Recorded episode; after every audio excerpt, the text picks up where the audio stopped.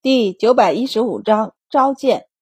周满坐在榻边，朝他招了招手：“我和明达给你带了些东西回来，只是还需要几天才能到京城，到时候你去我家拿。”常玉走过去，坐在他身边，叹着气点头：“好。”周满伸手握住他的手：“你别太伤心，魏府这边还要你主持吧？”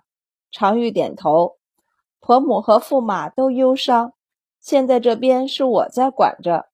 他叹气道：“其实家里人早有心理准备了，我也不瞒你，早前你说公爹身体不好，已经是强弩之末，那时候家里就开始做准备，只是拖了三年，我们便觉得说不定能拖更久。但年前他病倒，到现在已经半年多了。”身体时好时坏，好的时候能处理公务，坏的时候连下床也不能够。所以家里该做的准备都做了，但有准备，心里还是不太能接受。常玉觉得自己还好，虽然有些伤感，但已经能接受。但魏玉和魏夫人显然不能。常玉紧紧地握住周满的手，双眼紧盯着他问：“满宝。”他的病真治不好了。周满对着未知的脉象分析了一下药液的作用后，摇头：“我们大夫有能治的病，但也有不能治的病。魏大人现在就属于不能治的那一种。别说我们了，便是神仙，只怕也救不回来。”他道：“三年前，魏大人要是肯听我的，放下公事，能够全身心的放松下来养身体。”那说不定还能拖延个五六七八年，但这三年他忙于国事，殚精竭虑，损耗极大。我就是有回天之术，也救不了啊！常玉沉默了下来。接下来几日要有劳你了。你刚回京，肯定累了，现在就先休息吧。对了，要不要派人回你家取些东西过来？怕你用不惯这里的东西。或者缺什么，告诉我，我让人开了库房给你填上。周满惊奇不已：“天啊，常玉已经如此周到了。”常玉无语：“我都做母亲了，那你帮我把西饼叫来吧，他知道应该带什么东西。”常玉应下，派人去周宅里叫西饼。魏大人这里离不得人，周满还得抽空进宫回话。因此，基本不能回家。所以，周满虽然回家了，但周家人还见不到周满。到魏之刑侦的第四天，魏家的另外两个儿子带着妻儿赶到，同时周立仲也进京了。他一进京便被带到了皇宫，连家都没能回。他有些紧张地站在太极殿前，用力地扶了扶袖子。想要将褶皱抚平，只是他这几天一直在赶路，风尘仆仆的，连衣服都穿三天了。周礼仲心里有些后悔，进京后应该要求先回家洗漱换衣裳的。他记得以前小姑出外差回来，只要不是特别紧迫的差事，他都会先洗漱再进宫。周礼仲正低着脑袋懊悔时，突然听到一个内侍。小声提醒道：“周大人来了。”周礼仲立即扭头朝下看去，就见远远的小姑正拎着官袍拾阶而上，阳光照在她身上，让她整个人都发着光，连阳光都成了碎片一样。周满走上台阶，一抬头就看到候在门口的周礼仲，笑了笑，上前问道：“何时进京的？”周礼仲心中大安，呼出一口气道：“一个时辰前，我一进京就被带进宫来了。”周礼仲可没进过皇宫，所以从头到尾都很紧张，以至于留意不到时间的流逝。周满点了点头，和内侍道：“还请禀报陛下，我们来了。”内侍应下，连忙进去禀报。不一会儿，谷中亲自出来，躬身笑道。周大人，陛下，请您二人进去。周满就带周立仲跟上，低声问谷中：“屋里人多吗？”谷中也压低了声音：“诸位大人都在呢。”周满心中就有数了，回头和周礼仲道：“一会儿陛下问什么就答什么，多听少说。”周礼仲是。皇帝正在开小朝会，因此朝中重要的大臣都在。此时议事刚告一段落，周满领着周礼仲上前拜见皇帝。皇帝挥了挥手道：“平身吧，你就是周礼仲。抬起头来，让朕看一看。”他仔细打量了一下周礼仲，人虽然有些黑，却很精神，脸有棱有角，倒不失俊朗。他看了看周礼仲，再扭头去看一旁，忍不住好奇，抬起头来看向他的周满，忍不住笑了起来。你们估值眉眼间还是有相似之处的。朕听人说，你们祖上就有长得极好看的人。周满想了想后道。我太祖母和祖母，皇帝挥了挥手，并不太在意的这个。不过他还是喜欢长得好看的人，于是撺掇周礼仲：“以你的相貌，可以读书考学，只要能考中明经，未来必有一番前程。”老唐大人见皇帝这么光明正大的严控，忍不住重重咳嗽了一声。周满见周礼仲一脸的为难。脸色都涨红了，也不知道怎么回答，便带他道：“陛下，他无心科举，您还是别为难他了。读书虽好，但其他行业也不差的。三百六十行，行行出状元嘛。种地种得好，不同样可以为国为民做贡献吗？”皇帝垂眸思考：“三百六十行，行行出状元，这话倒是新鲜。”这话没有吗？那是他在哪本话本上看到的？周满咽了咽口水，忙转快话题道：“陛下召见我们，是为新道种之事。”对，皇帝回神，颔首道：“此事重大。朕听庄少傅说，周家手里记录有试验的数据。”周礼仲连连点头，从袖子里掏出两本册子。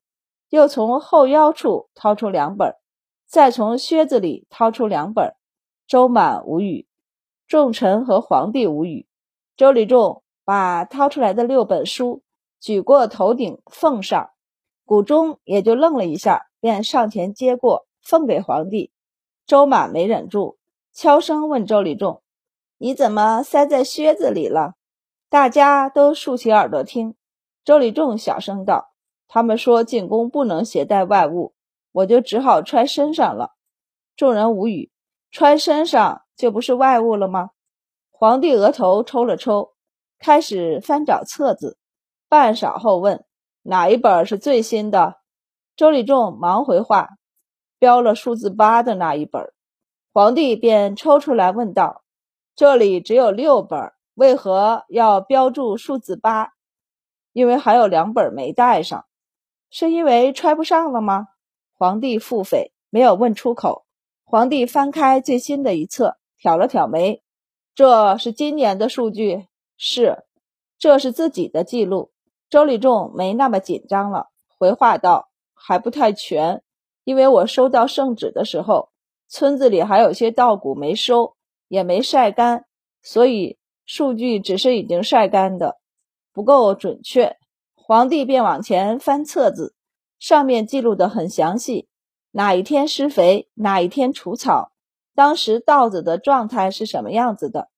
皇帝合上册子，翻出白善前两天才递送过来的折子，他一并交给谷中念一念吧。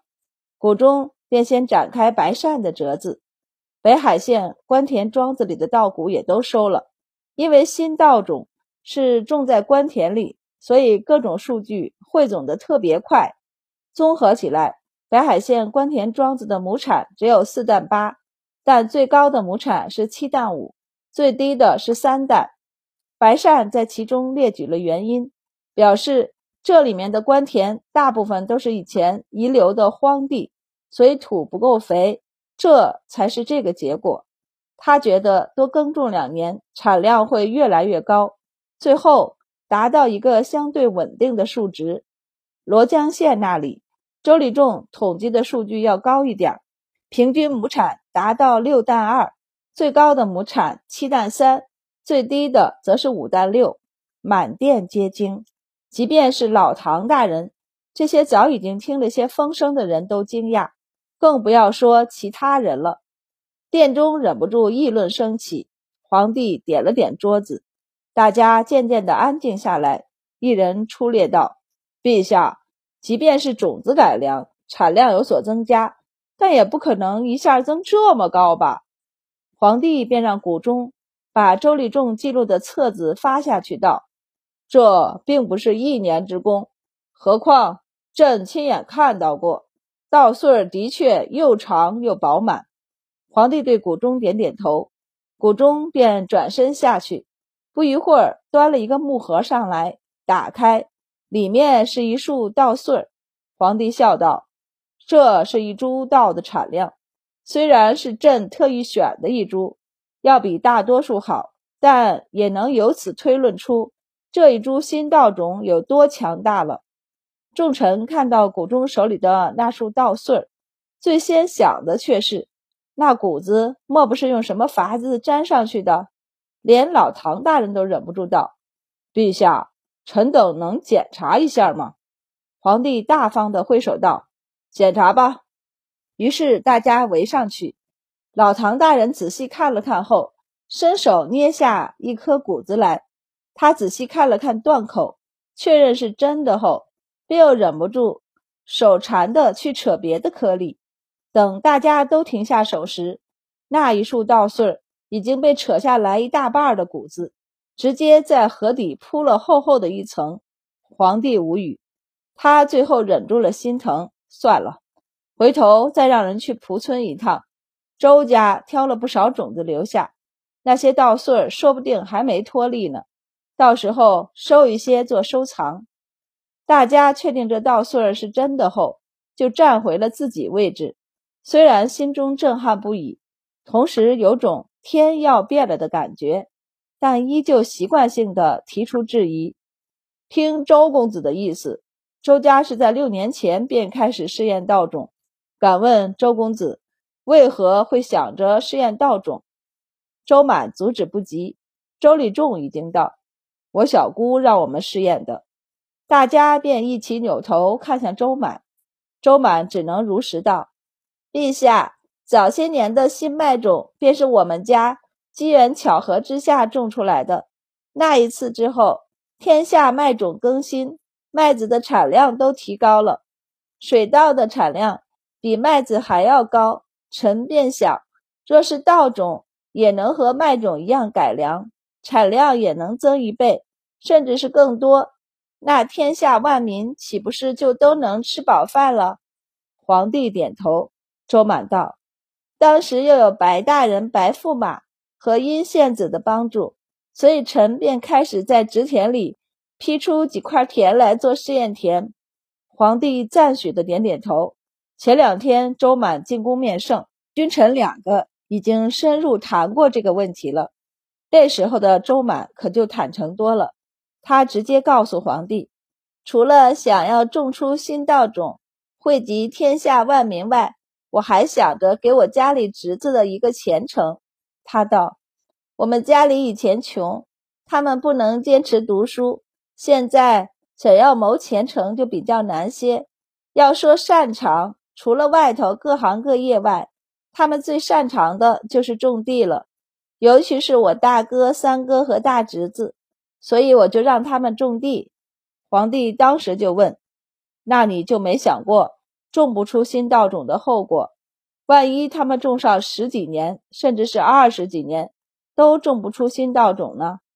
周满道：“我们又不是只干这一件事儿，除了试验新稻种，我们还试验新的耕作方法、改良农具等。我相信。”只要努力钻研，总是会有收获的。就算种不出新稻种来，只要能让水稻收成有所提高，就算是不枉费我们的努力劳作。当然，在大殿上，周满是不会说是为了侄子们的前程的。他强调道：“陈一家深受皇恩，日日不敢忘，所以即便知道机会不大，陈一家也愿意花费时间去试。万一成功了呢？今日来看，上天果然垂怜，也是因为陛下德行高远，所以一下就成功了。虽然皇帝知道他在拍马屁，但依旧高兴得合不上嘴。”众臣就默默地看着周满，尤其是老唐大人，他的脸皮一抽一抽的。他要不是真的种出了新稻种，且新稻种的产量太过惊人，他一定要现场弹劾他一个残逆的罪名。皇帝很舒爽，翻过周立仲的册子后，他对新稻种的信心更足，加上还有罗江县和北海县两地的数据在这儿。所以他直接下令道：“刘青，你让人去周家收购良种，明年在各地选出一块地来耕种，试验种子在各地的种植情况。司农四配合户部完成此事。赵四清和刘尚书一起出列应下。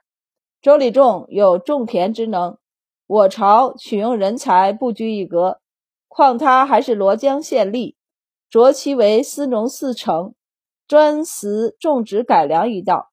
周满见周礼仲发呆，便低声提醒道：“还不快跪下谢恩！”周礼仲回神，立即跪下：“臣谢陛下隆恩。”皇帝让他起来，想起了魏知，叹息一声后问周满：“魏大人的身体如何了？”周满低下头去：“不太好。”皇帝便道。朕明日去见魏大人，周满就明白了，魏大人是要醒过来了。他心底升起了一股悲伤，低头应下。